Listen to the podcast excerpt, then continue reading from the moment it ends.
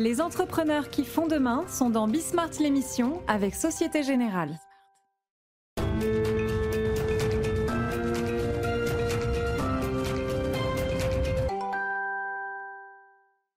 Salut à tous, on est de retour, euh, c'est Bismart. Alors, euh, grand classique euh, très très grand classique, je le disais à Denis Le Bossé, là, qui euh, sera avec nous, qui va commencer, président du cabinet ARC, euh, qui s'occupe notamment de questions de recouvrement. La question des délais de paiement, c'est une question. Ça fait 15 ans que je, je, travaille auprès des entreprises, que je suis le business, ça fait 15 ans qu'on parle des délais de paiement. Bon, là quand même, il s'est passé quelque chose, dans les deux sens d'ailleurs, mais on va en parler. pendant le Covid, ARC donc sort son baromètre qui fait autorité.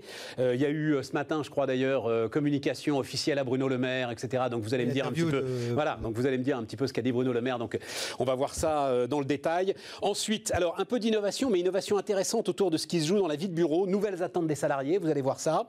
Euh, l'immobilier, grand classique, et on le fait de temps en temps. Hein. Alors il y a un truc qui m'intéresse sur l'immobilier, on va en parler ensemble, notamment avec la présidente du, du réseau Orpi. C'est tout ce qui se dit là en ce moment sur le durcissement des conditions d'accès euh, au crédit particulièrement pour ceux qui voudraient investir, avec cette, euh, euh, ce dogme euh, des 33% que le Haut Conseil de finances publiques veut absolument, 33% d'endettement au regard de vos revenus, hein, veut absolument faire respecter. Il y a pas mal de professionnels de l'immobilier qui disent que c'est une erreur, donc on verra ça. Et puis on terminera avec Christian Saint-Etienne, l'économiste que j'adore, toujours très enthousiaste et très enflammé, Christian Saint-Etienne. Et là, son dernier bouquin, c'est sur le libéralisme stratège. C'est parti, c'est Bismart. Donc, Denis Le Bossé avec nous, le, bonjour. le président, bonjour Denis, le président du cabinet ARC. J'ai dit recouvrement, vous ne faites pas que ça, euh, Denis? Non, bien sûr, le recouvrement est une partie, mais la gestion du poste client est essentielle parce qu'aujourd'hui, les entreprises ont besoin de, de recouvrer, de préparer la gestion du, enfin, la gestion du poste client et anticiper le paiement des factures avant l'échéance. Oui, c'est ça. Et l'intelligence artificielle nous aide aujourd'hui, nous avons des outils qui nous aident aujourd'hui euh, à prédire le, le, paiement des, des, factures euh, avant à l'échéance. Parlons-en, Denis. Moi, j'ai un chiffre qui me trotte en tête, qui m'avait été donné par un de vos concurrents, donc je ne citerai pas, qui me dit, vous savez, deux tiers des factures qui ne sont pas payées ont une bonne raison de ne pas être payées il y a une mauvaise imputation, il y a une mauvaise adresse, il y a, elles ont été mal faites, elles n'ont pas respecté euh, la charte de l'entreprise qui est euh, cliente. Alors, deux tiers, euh, c'est trop, c'est beaucoup. C'est élevé, mais effectivement, il y a en interne dans les entreprises des, des points d'amélioration possibles dans le cadre de l'établissement des factures. Mais on peut remonter aussi à la signature du bon de commande la signature du bon de commande qui doit, rappelons-le, toujours être signée ou avoir un accord écrit, une formalisation d'un accord avant de facturer. Et dès qu'on facture, on s'assure de respecter les bonnes règles de facturation. Et c'est vrai que l'essentiel, c'est de détecter avant l'échéance. Mais c'est intéressant parce que, alors, on va démarrer là-dessus parce que euh, on est dans la vérité là euh, de ce qui se dit, euh, Denis. C'est-à-dire, notamment dans le B 2 B. Hein, euh, quand deux entreprises contractualisent entre elles. C'est souvent des contrats de long terme. Et donc vous avez effectivement le gars qui passe son coup de fil, qui dit Bon Dieu, j'ai vu trop court là, est-ce que tu peux m'en envoyer encore, euh, j'en sais rien, 25 kilos, 12 rames, 5 euh, rouleaux, etc. Ok, ok, salut. Il n'y a pas eu de bon de commande. Non. Le truc qui part. Ah merde, j'ai pas fait le bon de commande. Envoie-moi un mail. Confirme-moi par mail. Voilà, c'est ça. Il faut absolument que celui qui reçoit ce coup de fil dise le prend pas mal, mais après on va tous, tous les deux avoir des problèmes. Voilà, parce qu'il faut que je passe, euh, il faut que je confirme la commande auprès de mes services. Adresse-moi un mail, deux lignes. Ouais. Parce que c'est ça quand même le socle, de, ah, de, ce dont on va parler, là, le, le, retard. C'est alors notamment dans les grandes entreprises, c'est des situations qui, à un moment, effectivement, une commande mal passée. Ou alors, le gars qui envoie la facture à celui qui a passé la commande, il n'envoie pas la facture au centre de paiement ou à la comptabilité. Exactement, le centre de paiement qui est bien, pour beaucoup d'entreprises, qui est décentralisé dans les... à Lille ou dans des pays de l'Est, en Pologne, en Roumanie, en, Roumanie, ou est confirmé en Irlande et payé en France. Oui, voilà, c'est ça. Donc là, effectivement, mais il y a aussi la facture, le type, c'est pas à lui de payer, il bosse, etc. Il la met dans un tiroir, il l'oublie pendant trois mois. Ça aussi, c'est le quotidien de. Et on parle de dématérialisation, mais nous avons des cas concrets au cabinet où euh, des entreprises ont mis en place la dématérialisation. Là, alors on n'est plus dans un tiroir puisqu'elle est dématérialisée. Eh bien, vous avez des. Moi, on a un exemple concret d'une grande société internationale présente en France qui a expliqué que l'afflux massif de factures avait créé un bug informatique. Donc trop de factures crée le bug informatique. Donc le litige, il sera toujours, euh, est toujours présent. mais enfin, on est d'accord. Alors ça, c'est un truc. Parce qu'aujourd'hui, c'est pas encore enfin, c'est dans un espèce de flou artistique, l'obligation d'accepter la.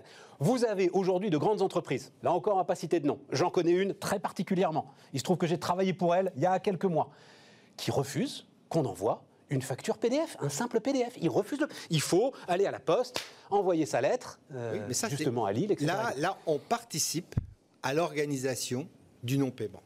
Alors, Voilà, c'est ça. certaines vont refuser le PDF, d'autres vont exiger le courrier, d'autres vont refuser le courrier, d'autres vont exiger le dépôt sur une plateforme sous un format très spécifique. Et la moindre virgule, euh, le moindre oubli fera que la facture sera bloquée. Et là, si vous voulez, on rentre dans un processus d'organisation du ralentissement du paiement. Et vous me dites, vous, aujourd'hui, Denis, avec toute votre expérience, il y a encore aujourd'hui de grandes entreprises qui mettent en place des stratégies de retard de paiement? Alors, dans les grandes entreprises, vous avez deux catégories. Vous avez les vertueuses, dont on a parlé d'ailleurs. On parle de 200 entreprises. hein. Grandes entreprises, voilà. c'est 200, 250. Voilà. Les Vous grands avez- donneurs d'ordre. Et c'est ça. Vous avez des entreprises vertueuses qui, euh, et même, qui ont accéléré le paiement de leurs factures dès le- la mi-mars. Et ça, on les a rencontrés. Et puis, vous avez parmi ces 200... On peut en citer quelques-unes, parce que moi, elles sont venues le raconter ici. L'Oréal est venu le raconter. Orange est venu le raconter. Voilà, absolument. euh, voilà, tout à fait. Et puis, vous avez des entreprises qui ont mis en place tout un processus pour euh, sécuriser leur cash, pour conserver leur cash, parce qu'on ne savait pas, le PGE à l'époque, le 15, euh, 15 mars, on ne savait pas si c'était... euh, Donc, oh, elles ont mis en place tout un processus de ralentissement de paiement de factures et de blocage de paiement de factures. Et on parle bien de grandes entreprises. Grandes entreprises. Plus de 5000 salariés. de 5000 Euh, voilà, salariés. euh, plusieurs milliards d'euros de chiffre d'affaires. C'est ça. Et ça a été organisé. Et puis, euh, Bon, ça a été décliné. hein, La que- répression des fraudes va leur tomber dessus à ce moment-là, euh, Denis, parce que tout maintenant, elle est là, la répression des Tout fraudes. de suite, le- le- le- il y a un dispositif qui a été mis au niveau du ministère des Finances qui a bien sûr traité rapidement ce genre de, de cas. Ça, on- ils ont été assez efficaces. hein. Euh, Des équipes ont, ont pu traiter aujourd'hui. Mais le, ministre des, des Finances a rappelé euh, lors de notre Ce matin, ouais. euh, bah, dans la- son intervention lors de notre webinaire que aujourd'hui sur le sujet de l'aéronautique, il allait demander à ce qu'un médiateur soit nommé parce qu'il y a des sujets dans le domaine de l'aéronautique. Ouais. qui est un sur- qui est Mais là, forcément, là, vous venez de prononcer le, le seul secteur où, à mon avis, tous ceux qui, sont, qui ont une fonction financière et qui nous regardent disent Oui, bah, je comprends, j'aurais sans doute fait la même chose. Et voilà. Si vous êtes aujourd'hui dans l'aéronautique, enfin, vous êtes devant une telle inconnue que forcément vous essayez de préserver leur cash. Mais vous essayez aussi de préserver un certain nombre de fournisseurs qui sont essentiels. C'est ça. Il y a en plus une grande injustice dans le Bien truc, hein, euh, Denis. Surtout que toutes ces entreprises ont été, euh, enfin, je pense, une grande partie de ces entreprises ont été éligibles au PGE, donc ont pu bénéficier d'un Ouais, apport de trésorerie. Vous vous rendez compte, votre activité s'est Bien effondrée. sûr, bien Enfin, sûr. c'est- voilà. Bon, reprenons votre baromètre, parce que, alors, on est en train de se... Donc, je dis explosion des retards de paiement, j'aurais dû ajouter pour les PME, en fait, parce que c'est Ah ça. C'est-à-dire qu'on est passé, donc, de 10 jours à 18 jours de retard de paiement. Pour les hein, PME. Pour les PME. En revanche, pour les grands comptes, ça s'est amélioré durant cette année 2020. Oui, oui, bah, c'est l'effet-. C'est l'effet, c'est l'effet du, du name and shame. C'est l'effet de, de tout ce qui a été mis en place depuis des années. Et ce- ces, ces chiffres sont corroborés par les amendes euh, infligées par la DGCCRF. Qui se compte maintenant en plusieurs millions d'euros. Oui, et qui euh, concernent pour 89% des TPE, des ETI et des PME. Ouais. Les grands comptes ne représentent que 11%. Ouais. Ah d'accord, c'est les plus spectaculaires, mais ce ne sont pas eux qui sont euh, le plus fortement sanctionnés. Le plus fortement. en Enfin, le plus de- fortement, le plus... Mais le pourcentage, Le d'entreprises- pourcentage, voilà, voilà. le- le pourcentage d'entreprises sanctionnées euh, représente pour 11% des grands comptes et 89% des TPE, PME et ETI. Denis, on comprend que ces chiffres sont évidemment très particuliers euh, parce que euh, là-dessus, le, enfin, le Covid est passé par là, évidemment, dans vos chiffres 2020. C'est évident. Est-ce que ça va porter un coup à une dynamique qui est néanmoins réelle Enfin, je regarde 2017, 14 jours, 2018, 11 jours, 2019, 10,9 jours. Il ne faut pas que ça porte un, un préjudice. Et je pense que ce qui a été mis en place dans le plan de relance, ces 100 milliards du plan de relance, plus les 20 milliards qui sont mis en, place aujourd'hui pour renforcer le prêt participatif, qui est quand même destiné à renforcer les fonds propres des entreprises, des TPE et des PME, c'est de nature à apporter du cash dans l'économie. Sachant que le vrai sujet aujourd'hui des PME, c'est le manque de fonds propres. Oui, mais les fonds propres, c'est pas fait pour payer les factures, euh, Denis, normalement. Non, mais ça, les fonds ça propres, c'est permet pour investir. D'investir, ça permet d'investir, de faire fonctionner, mais c'est- faire fonctionner là. C'est Et donner une différent de la trésorerie au quotidien, quand même. Bien sûr, Ouais. tout à fait. Mais ça, ça permet de, de, de redé- Parce que le, vrai su- le sujet aujourd'hui, c'est de redémarrer la machine. Alors, 55% des, des gens que vous avez interrogés à l'occasion de ce baromètre, il y a là deux chiffres intéressants qui permettent de, de faire évoluer un peu le truc, et ça me semble très intéressant. L'instauration d'une obligation de déclarer ses retards de paiement clients-fournisseurs sur une plateforme officielle du ministère de l'économie. Oui, parce que le, le sujet aujourd'hui, ce qui est proposé par les entreprises, c'est vraiment la création d'une notation des retards de paiement. C'est ça. Aujourd'hui, ce qu'il est souhaitable de faire, et c'est ce que plébiscitent les entreprises, c'est 80%, euh, 84% des entreprises qui plébiscitent la création d'une euh, notation des retards de paiement. Parce qu'aujourd'hui, on note la solvabilité d'une entreprise, mais ce n'est pas parce qu'une entreprise est solvable qu'elle règle ses factures dans les délais. Et c'est vrai que la création d'une plateforme permettant aux entreprises de déposer les retards de paiement clients-fournisseurs permettrait de, déjà de leur faire prendre conscience. Parce que euh, Mais, mais- mais attendez, parce que qui, con- qui constaterait ces, ces retards de paiement? Enfin, la DGCCRF va pas aller voir entreprise par entreprise les Ah non, 3 une 500 000 plateforme- entreprises de France une plateforme, ça se, une plateforme. Oui, mais si euh, c'est déclaratif, elles vont raconter n'importe quoi, les entreprises. euh, Ah non, non. vous alors commissaire aux comptes, enfin, Ah oui. celle qui reste contrôlée par les commissaires aux comptes, parce que Voilà, en dessous de. C'est quoi Au-dessus de 5 millions d'euros Ouais, de chiffre voilà, d'affaires. c'est Voilà, ça, ça. Mais de c'est- toute façon, c'est- là que ça se joue. hein. Oui, exactement. C'est là où se, se joue le sujet. Mais euh, bon, D'accord. Les entreprises. Sous la responsabilité du commissaire au compte. Voilà, l'idée, l'idée, l'idée, c'est vraiment de, déjà de faire prendre conscience à l'entreprise qu'elle ne règle pas dans les délais. Parce que toutes, bon, certaines organisent les délais de paiement, mais certaines ne, ne- ne sont pas vraiment informées du retard qu'elles ont dans la. Vous croyez Bon, on peut, on peut. Je crois que, franchement, là, euh, alors il se trouve que euh, en parallèle, on travaille, mais d'ailleurs, on, on en parlera, on fera sans doute une émission avec eux. Euh, on travaille avec des, des directeurs achats, hein, ça s'appelle les CPO, etc. Et tout. Franchement, ils sont tous parfaitement conscients du truc. Je suis d'accord avec vous. Enfin, je vous entends. Certains d'entre eux l'organisent, mais enfin, il y a des situations. On en a parlé dans les grandes entreprises qui sont, pardon, je vais, là, mais il n'y a pas d'autre terme, indémerdables. Oui, bien sûr. Et euh, ils traînent ça comme des boulets, mais ils le savent très bien. quoi. Bien sûr, non, non, mais c'est certain. C'est certain. Mais euh, ce serait une sorte de name and shame euh, plus spectaculaire. Quoi, Ouais. Volontaire. Volontaire. Volontaire. Avec une prise, de, une prise réelle d'intérêt, quoi. Oui.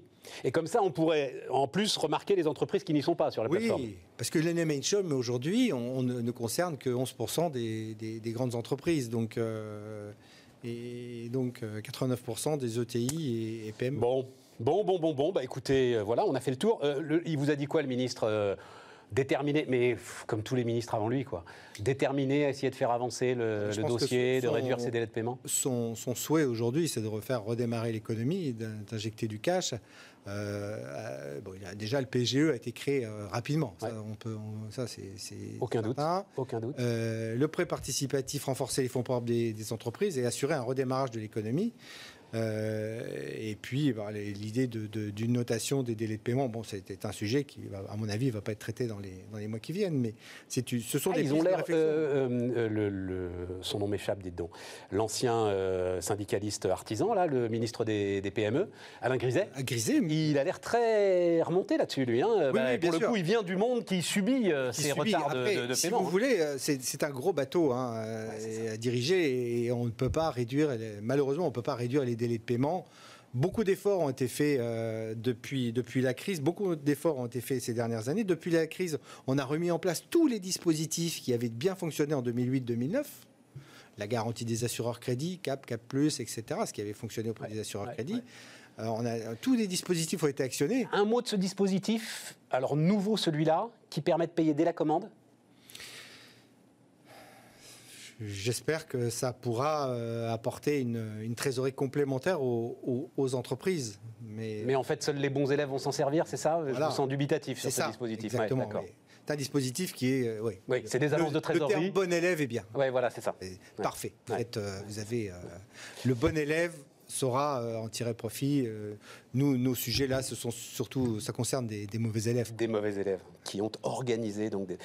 Par rapport, enfin, à, à nos nos comparables européens On est dans quelle situation sur ces retards on de paiement est toujours, euh, On n'est toujours pas les derniers de la classe parce que nos amis du Sud sont toujours devant nous, mais on n'est pas on n'a pas le bonnet d'âne, mais. Mais c'est pas mal. Ça veut dire que ça reste un bon indicateur du. Comment est-ce que je vais appeler ça?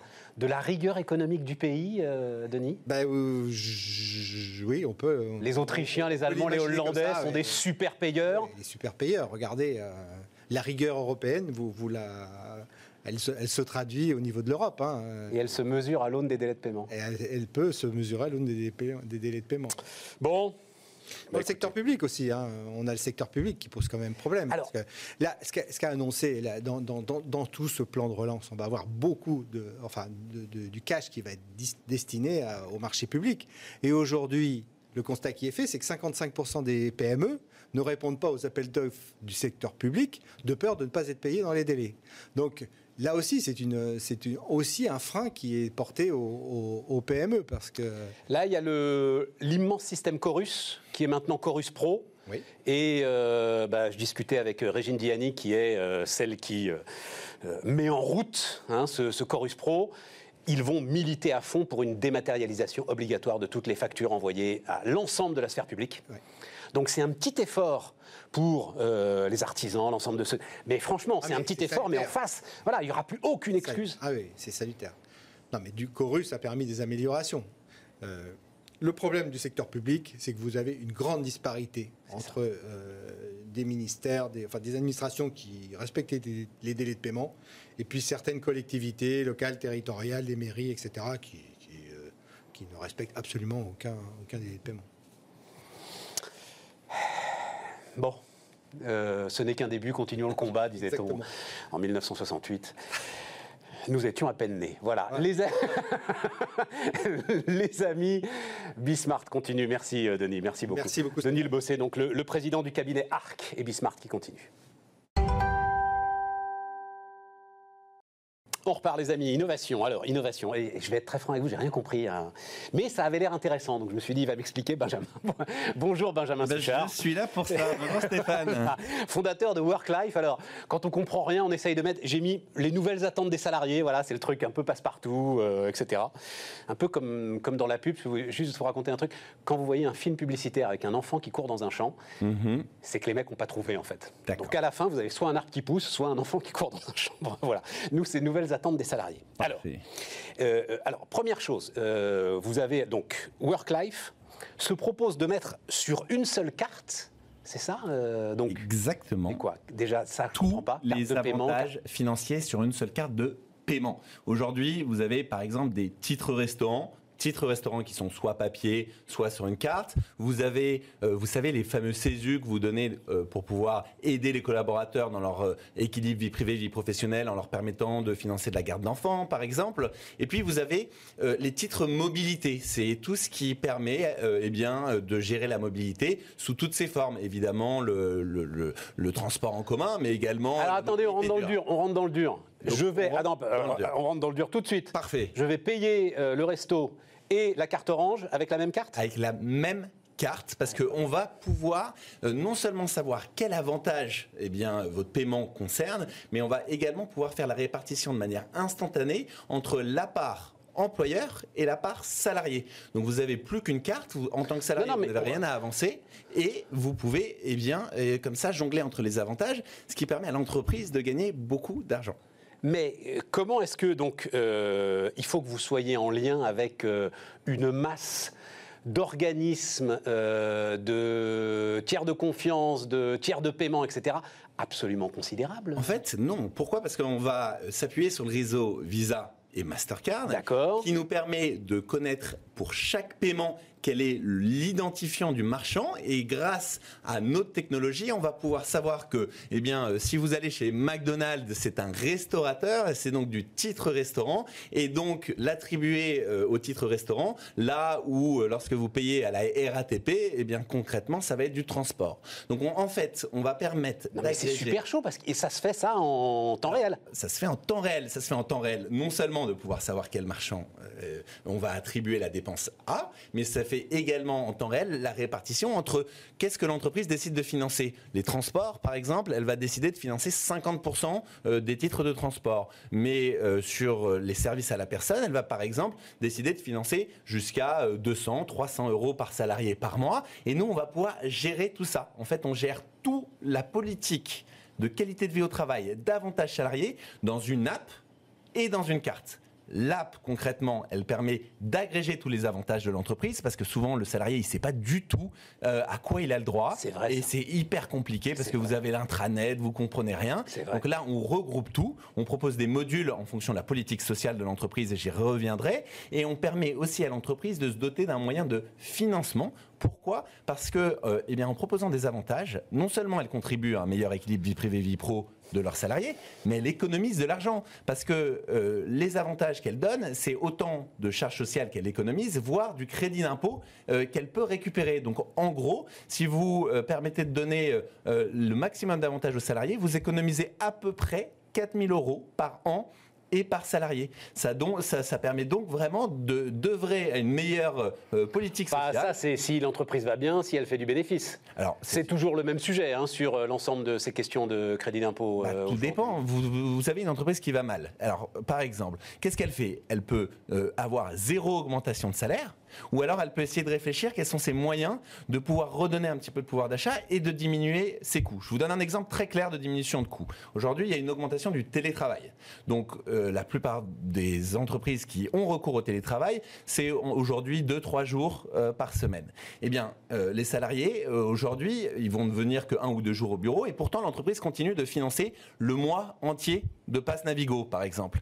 Via cette carte, elle peut décider de financer uniquement les jours où le salarié va venir travailler, tout en élargissant la palette de transport pour pas simplement être sur du transport en commun, mais être sur du vélo ou du covoiturage. Donc elle permet. Et c'est vous qui allez gérer tout ça On gère tout. C'est-à-dire que l'entreprise, elle n'a pas à gérer les justificatifs individuels. Vous savez, euh, vous regardez normalement quelles sont les dépenses. La, même, encore une fois, hein, la même carte me servira à recharger mon passe Navigo et à payer mon abonnement euh, Vélib si je suis à Paris ou euh, les autres services de vélo en libre service Exactement. C'est la même carte et c'est euh, une technologie qu'on développe et qui permet euh, de proposer ces différents avantages. Et ça permet aussi d'aller plus loin parce que votre titre restaurant, par exemple, vous êtes limité à 19 ou 38 euros en ce moment. Mais si vous êtes au restaurant et que vous voulez payer 50 euros, Comment vous faites? Vous n'allez pas vous amuser à prendre votre carte Work-Life et euh, votre carte personnelle. Non, ben, on regroupe tout, on associe la carte Work-Life aux moyens de paiement personnel du salarié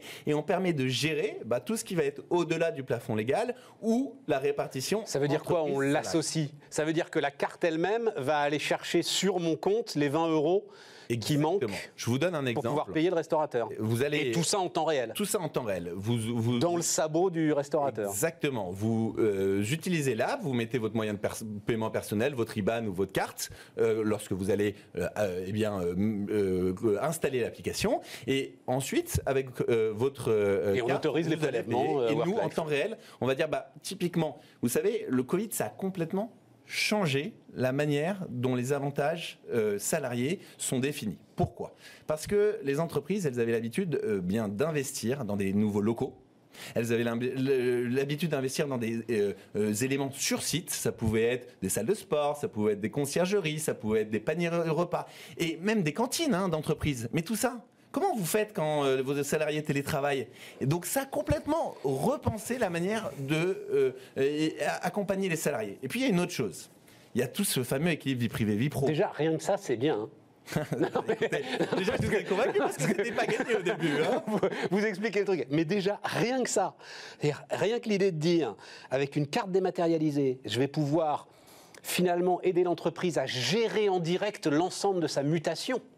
Exactement. Parce que c'est ça, hein, l'ensemble de sa mutation RH. Déjà, c'est bien. Alors ensuite, allez-y, continuez. Donc, je continue sur euh, qu'est-ce que ça a changé? Équilibre vie publique, vie, euh, vie, privée, vie... vie... privée, vie pro. Vie pro, vous disiez. Je crois que là, euh, pendant le confinement, tout le monde a bien compris, par exemple, que travailler et avoir des enfants à la maison et les garder soi-même, ça marchait pas.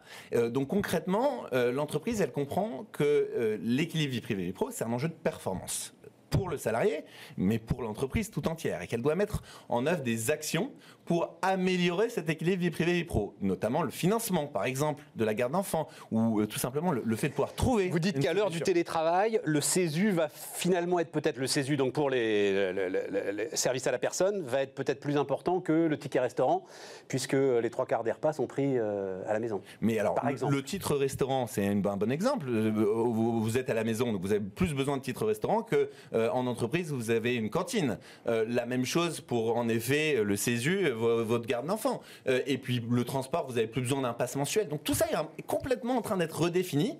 Et en fait, il faut accompagner euh, les entreprises dans ce changement en leur permettant de leur donner des outils et en leur permettant, parce qu'on est dans un contexte euh, financier complexe, de leur permettre de faire des économies. Et c'est exactement ce qu'on propose. Vous n'avez pas fait tout ça pendant le confinement quand même. C'était, ça vous trottait dans la tête avant euh, cette mutation de. C'était Youpies avant, hein, et maintenant Work Life. Donc c'est, exactement. Alors l'expérience de Youpies a fait qu'on s'est rendu compte que Youpies était le premier euh, réseau d'intervenants à domicile, de services à domicile. Et on s'est vite rendu compte en se demandant qui sont nos clients.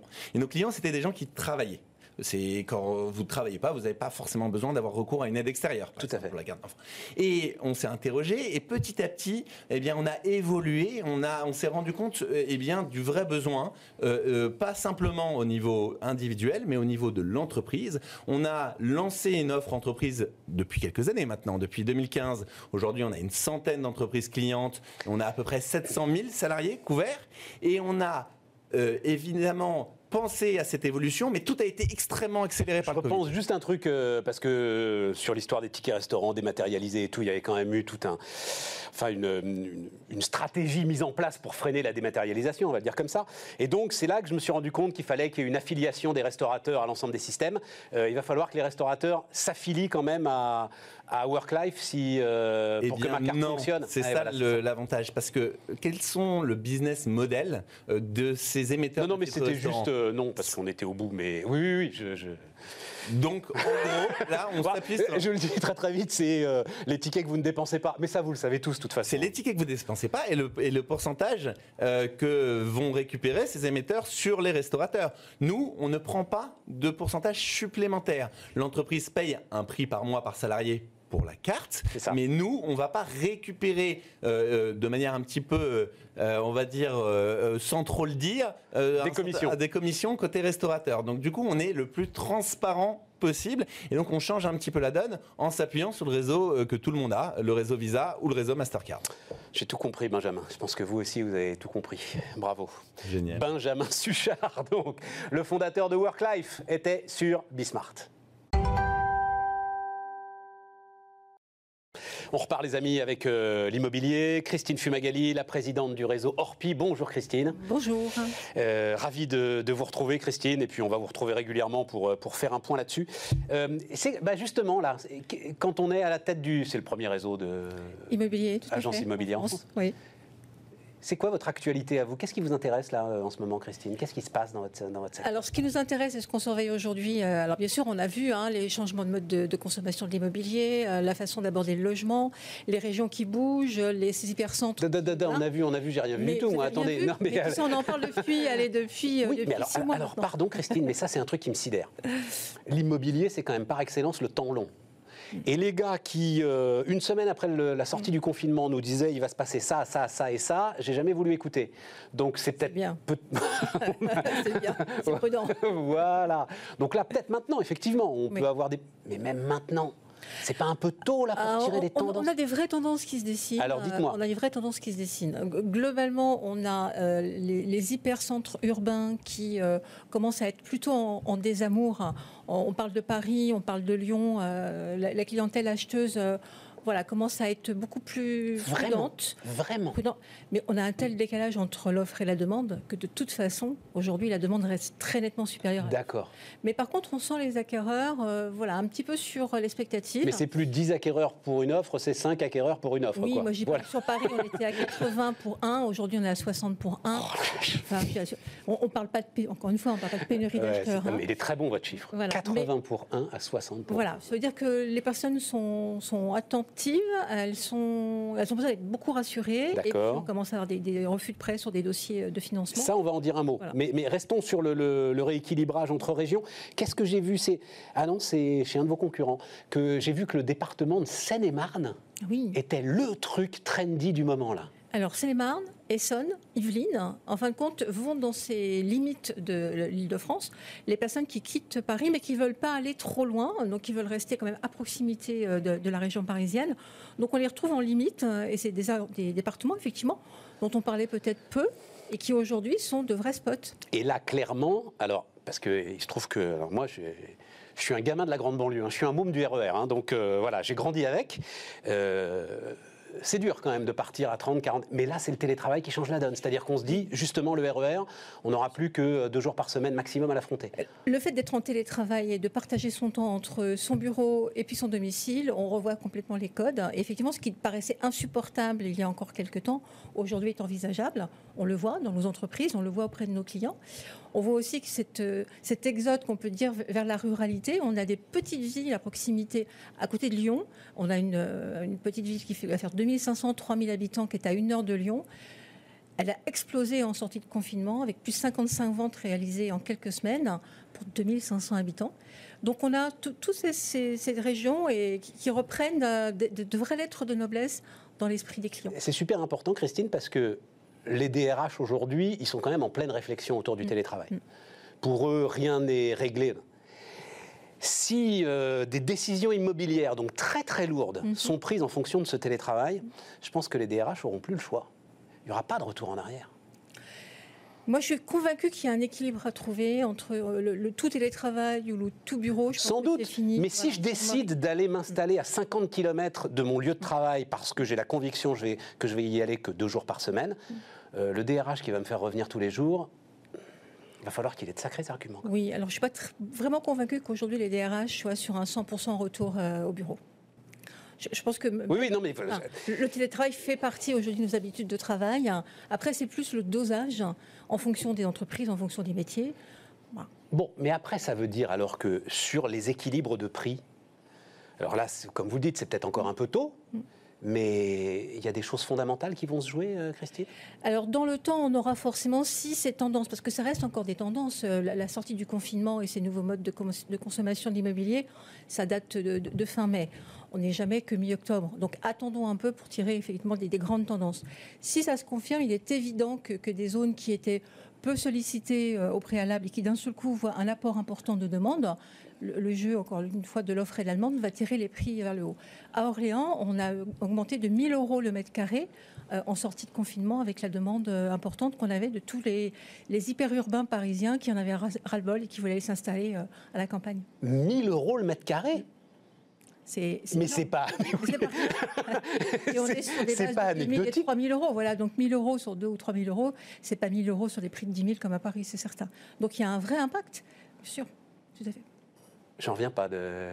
Mais alors, mais enfin, c'était quoi Il y avait pour le coup une offre très très réduite pour que euh, on ait comme ça une augmentation? Parce que ça fait 30% d'augmentation quand même. Euh, ce que vous me dites là, Christine. Alors c'est même pas une offre réduite. Hein, c'est euh, dans le centre d'Orléans. C'est ce qu'on constate. En fin de compte, la population qui vient de l'Île-de-France, elle recherche une petite maison avec un jardin. Ça c'est fondamental. On veut pas d'appartement quand on, on, part comme ça en ah bah région.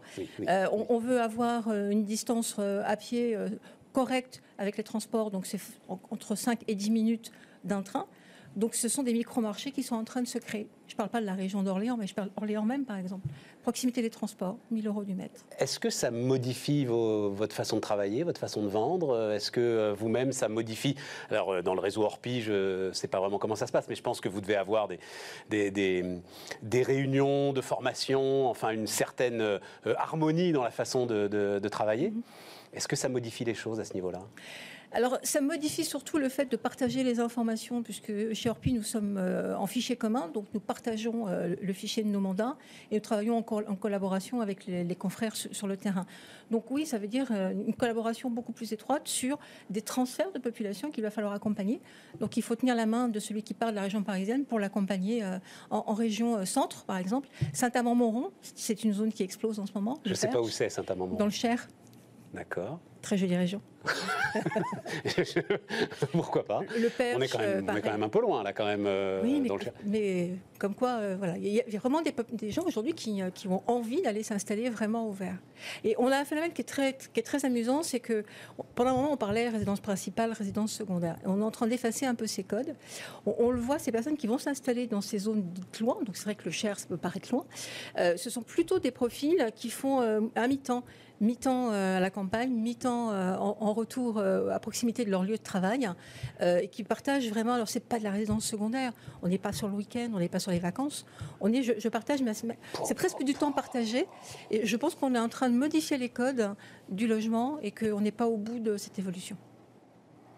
Mais ça, ça veut dire qu'il faut. Parce que euh, c'est quoi? Le temps de la promotion immobilière, donc de la construction, j'ai en tête que c'est trois ans, c'est ça à peu près, euh, Christine? Oui, oui, entre le début, début du projet et la livraison. Non, mais ça veut dire que ceux qui commencent à construire là aujourd'hui, pour livrer dans trois ans, ils risquent d'être à côté de la plaque.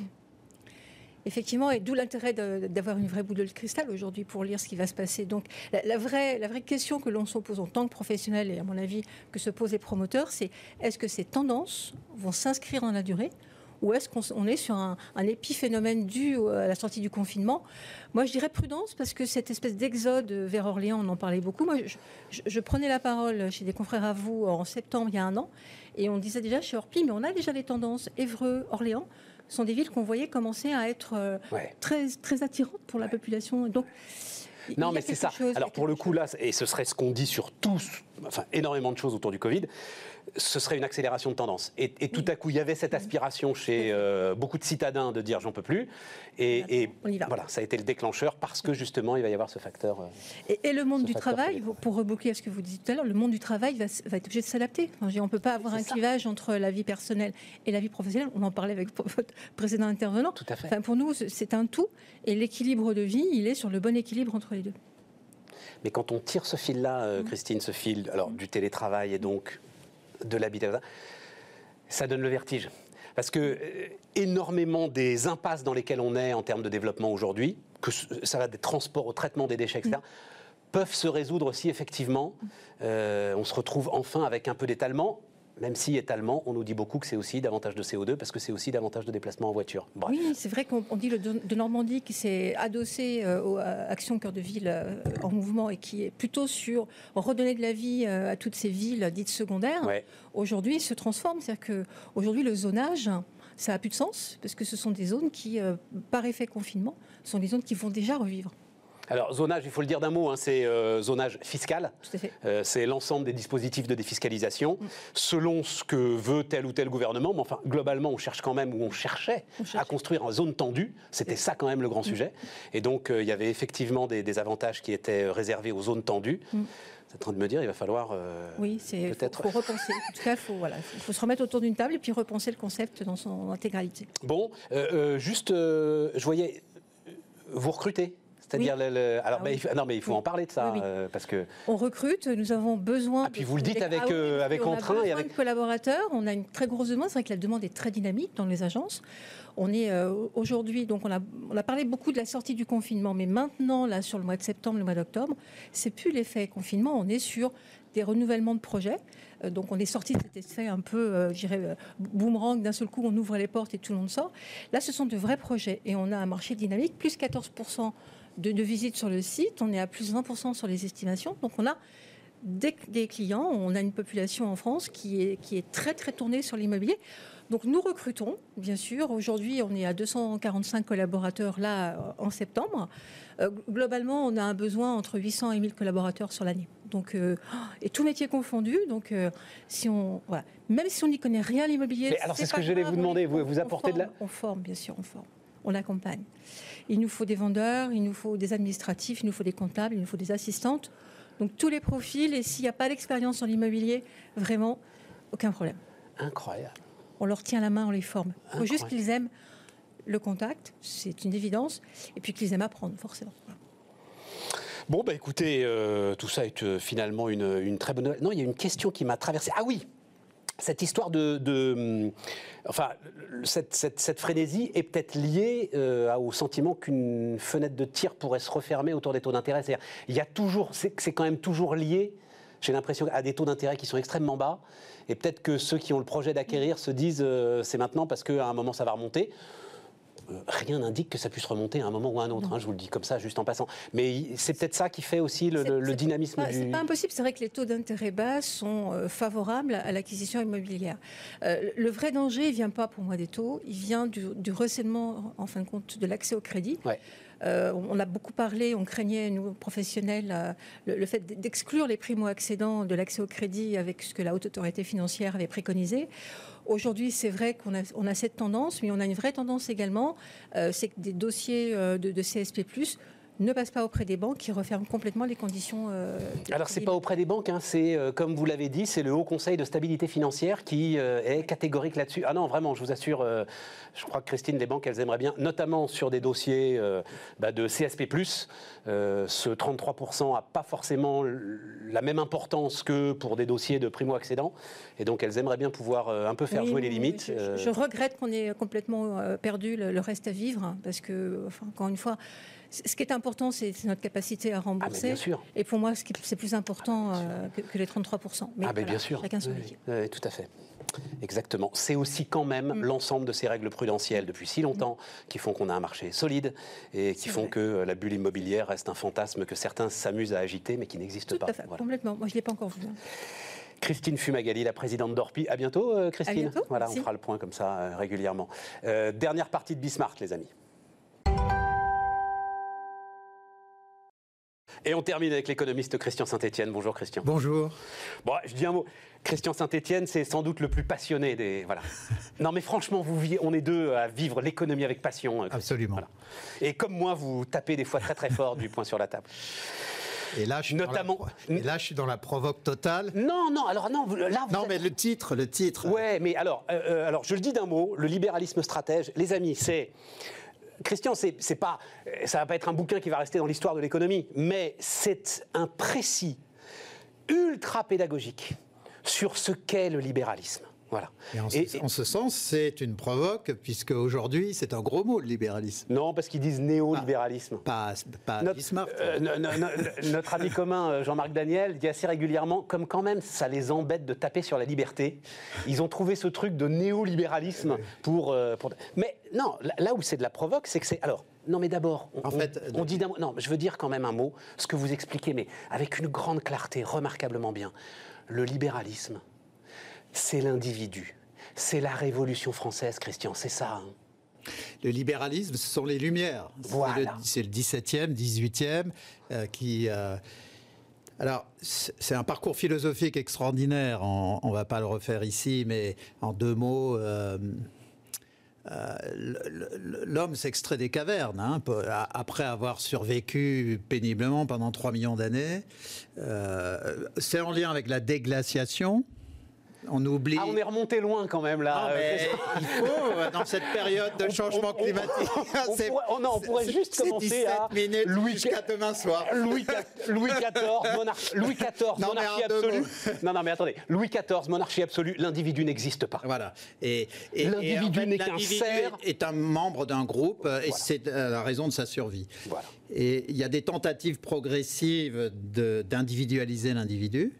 Euh, mais malgré tout, euh, c'est euh, des travaux sur Jacqueline de Romilly qui a fait des travaux extraordinaires sur la liberté chez les Grecs. Chez les Grecs, la liberté, c'est la liberté en tant que citoyen de la cité, parce que si votre cité est conquise, vous devenez esclave. Alors c'est pas esclave avec des fers aux mains. Vous pouvez être l'éducateur des enfants du vainqueur, mais vous ne pouvez plus voter sur l'agora.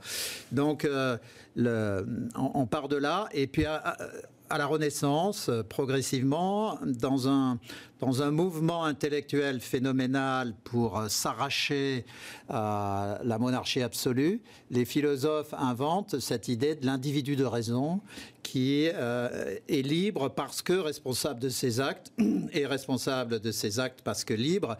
Donc là, je rappelle qu'au cœur du libéralisme, il y a cette idée centrale que la liberté n'existe pas sans responsabilité de ses actes, ce qu'on a trop oublié. Euh, je rappelle aussi, puisque vous l'évoquiez, que quand on fait la Déclaration des droits de l'homme en 1789.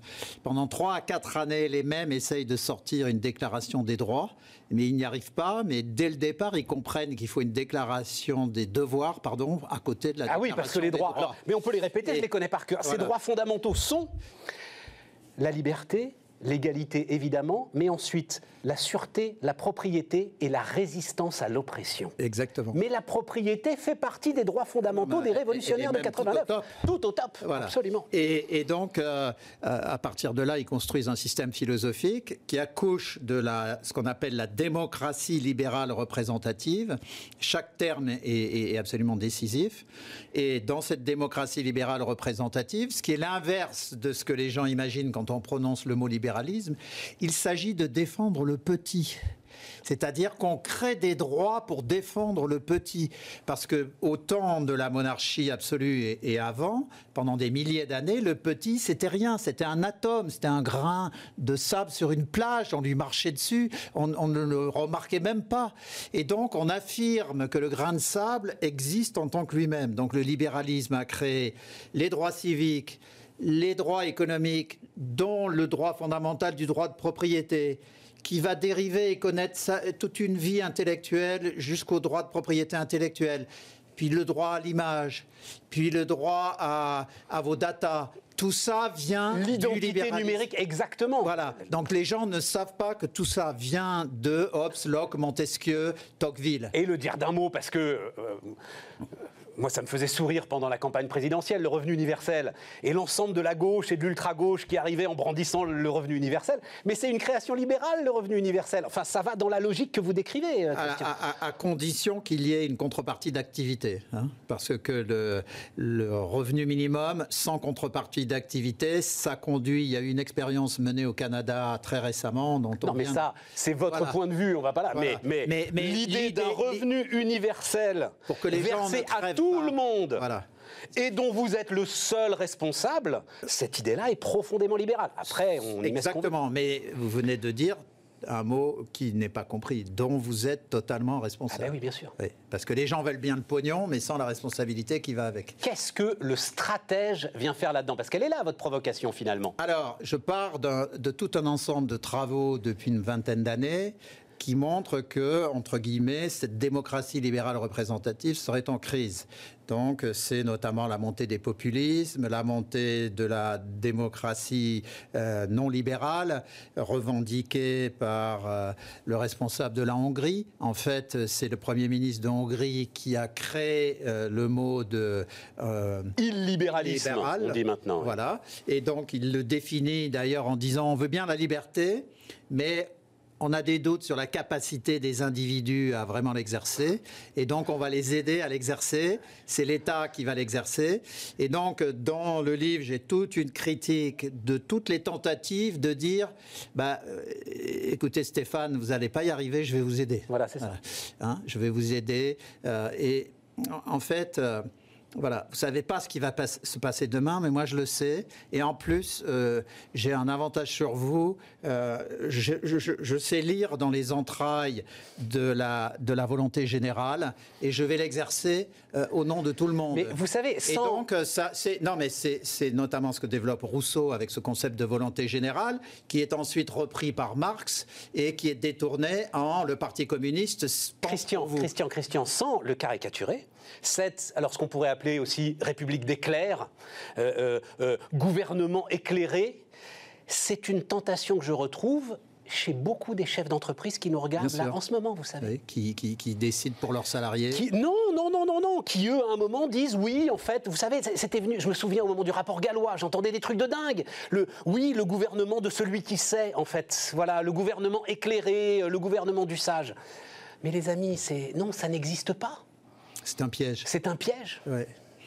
Parce que, le parce que le sage, il a in fine, c'est-à-dire qu'on on, on, cherche Dieu en fait. On cherche pas, on cherche pas un sage, on cherche Dieu. Parce que le sage là, qu'on exprime par euh, le, dictateur éclairé, c'est quelqu'un qui n'a pas d'intérêt personnel Or, justement, on découvre que ça n'existe pas. Quand le Parti communiste exerce le pouvoir, au début, c'est des grandes déclarations.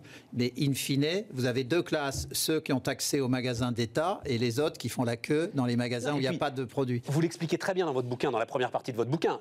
la grande euh, difficulté des libéraux, c'est d'essayer de corriger. Une fois qu'on a dit tout le monde est libre, bon, ça peut être la liberté du renard dans le poulailler. Voilà. C'est-à-dire de corriger l'ensemble des biais, parce qu'évidemment, cette liberté, elle est compliquée à gérer pour euh, ceux qui euh, ont peu de moyens par rapport à ceux qui en ont beaucoup. C'est pour ça qu'on construit tout un appareil qu'on appelle l'état de droit qui vise à défendre les petits contre les puissants. C'est pour cela que dans l'État libéral, la, police efficace et la justice efficace, c'est décisif pour défendre le petit contre le grand, parce que tout le monde sait que le grand, il peut se débrouiller sans la justice, ou sinon il la manipule, il l'achète.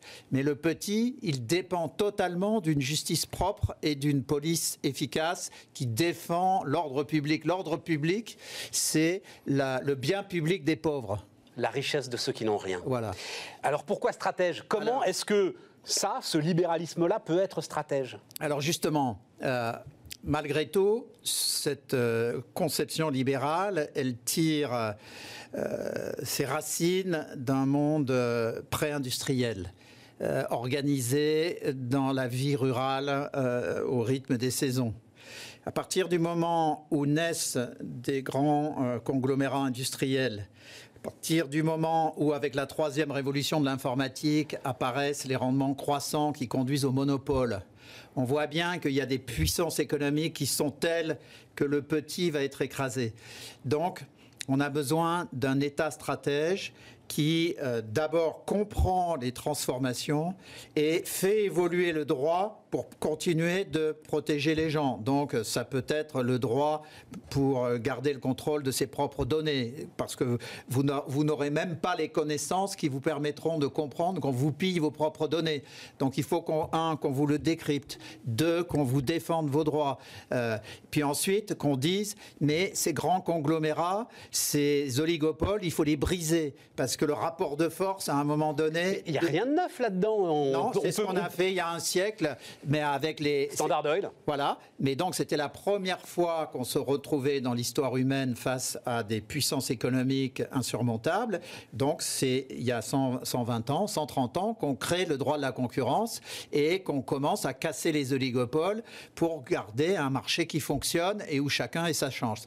Alors il y a une deuxième euh, idée puisque vous savez que je travaille depuis longtemps sur la révolution industrielle et donc la transformation de la révolution industrielle amène des technologies qui exigent des investissements d'une telle ampleur que seul l'État peut organiser les forces pour maîtriser ces technologies. Et on voit bien qu'aujourd'hui, nous sommes dans un monde de confrontation totale pour la domination mondiale entre la Chine et les États-Unis.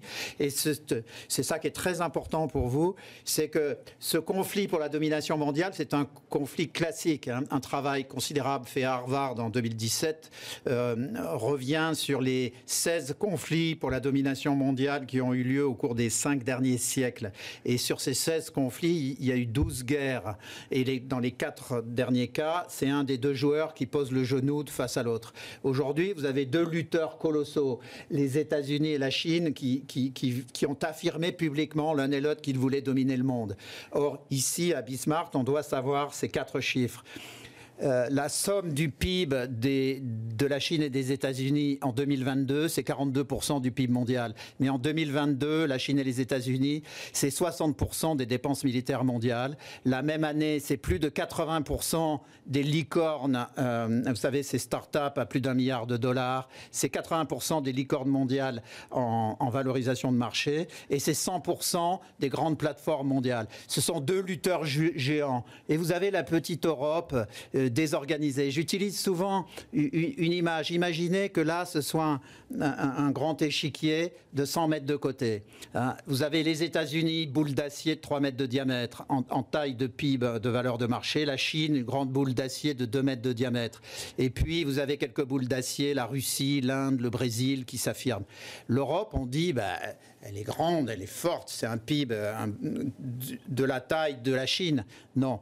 Euh, euh, c'est une série dirait une petite bille sur votre Nous échiquier. sommes 27 petites boules Je en sais, bois. c'est là que vous tapez sur là- la table. C'est là que vous tapez là- sur la table depuis où 10 les, ans, Christian. Voilà, où les boules en acier font tout exploser. Non, mais- Et c'est là où on a besoin d'un État stratège franco-allemand qui nous permette d'investir massivement dans ces technologies pour garder la liberté des petits comme nous. Sinon, nous ne serons que des pions dans le conflit entre la Chine et les États-Unis pour la domination ça mondiale. fait 15 ans que je vous connais. Voilà. Ça fait 15 ans qu'à ce moment-là, vous tapez sur la table parce que vous dites il suffirait d'un mot Voilà. pour qu'on devienne la plus grosse de Voilà. ces billes. Exactement. Sauf que ce mot.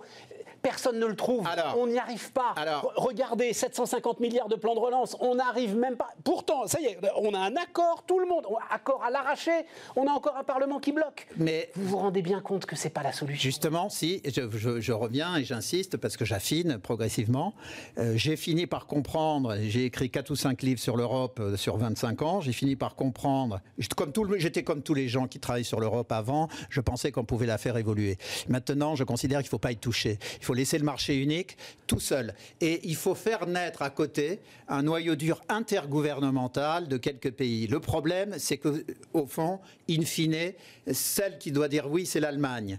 Alors, il y a un garçon qui se présente, Vous êtes sûr J'ai l'impression. que- toujours avec 40, euh, en déficit depuis 48 ans, des trous sous son costard partout, qui s'est laissé désindustrialiser, il est sur un vélo cassé, la fille est dans une Mercedes et vous lui dites on va, on va se marier. Donc l'autre elle dit bah écoute je sais pas, tu peux peut-être avoir un boulot correct Non. et acheter un costard correct. Normalement, Donc, il suffit de les la- faire rire, vous savez, Christian. Mais, bon, voilà. Mais visiblement, elle n'a Bah, pas d'humour. vous souriez, j'arrive à vous faire sourire, On Stéphane. à les faire rire. Voilà. donc, euh, donc je, je pense que euh, euh, c'est le moment euh, plus que jamais. Et mais je pense qu'il faut, faut Mais, l'État stratège démarre dans un pays. Et je pense que la France est un laboratoire extraordinaire pour faire émerger cet État stratège qui, vous savez qu'on a cet des... État stratège si- qui doit continuer à avoir en son cœur le respect des libertés individuelles de l'individu. euh, Exactement, c'est-à-dire qu'il faut un état de droit extrêmement strict en termes de droits, de droits civiques, des droits économiques qui protègent les personnes, et il faut un acteur qui s'appelle l'État stratège, qui mobilise les forces en commun, qui fait faire plutôt que de faire lui-même. Par exemple, ma dernière proposition que je défends, c'est un plan d'investissement de 70 milliards de fonds propres en France, mais l'État n'apporte que 20 milliards, et on coordonne les fonds d'investissement, les banques et les assurances pour amener 50 milliards, et l'État simplement prend des 80% des risques au départ, mais il a une surrémunération à l'arrivée. Donc il joue son rôle d'État stratège, parce qu'aujourd'hui l'argent des Français a plus de 300 milliards de- d'euros, il est dans le livret A, alors qu'on devrait mettre euh, 70 milliards dans les fonds propres du secteur 300 productif. milliards, non, peut-être pas quand même. Si, si, le livret A tout seul, il est à 310 milliards. Et l'ensemble, livret A plus euh, livret de développement durable, Oui, c'est vous avez 400 raison. milliards. Oui, c'est ça. Donc, euh, donc vous rajoutez voilà. l'assurance vie, euh, Voilà. vous arrivez à 2000 milliards. Voilà. Mais alors, bah, euh, il reste une minute, donc vous répondrez par oui ou par non. Vous êtes dans quel camp, Christian? Dans le camp de ceux qui disent il faut arrêter, l'endettement est beaucoup trop élevé, il faut qu'on dise stop Ou dans le camp de ceux qui disent nous sommes devant une fenêtre d'endettement historique, allons-y à fond, il sera toujours temps de dire stop quand ce sera fini Ni 40 l'un ni l'autre, puisque c'est un État stratège. Je prends des mesures extrêmement strictes pour réduire les dépenses de fonctionnement. Je mets la retraite à 64 ans avec une durée de cotisation de 44 ans. Je fais une réforme du bloc communal qui, me permet, ensemble de ces réformes, d'économiser 40 milliards. Et effectivement, Et comme ça, je dégage des marges je suis. Prêt à remettre 40 milliards sur la numérisation, la robotisation et, le développement économique du, système productif français qui permettra d'être le soubassement de la liberté de, la France qui reste un pays magique au plan mondial. 180 pages euh, vraiment hyper didactiques. Euh, enfin, surtout la première partie hein, sur le libéralisme, c'est formidable. Vraiment, c'est formidable, euh, Christian. Donc voilà, les amis, bah, nous, on se retrouve demain. Bismart. Les entrepreneurs qui font demain sont dans Bismart l'émission avec Société Générale.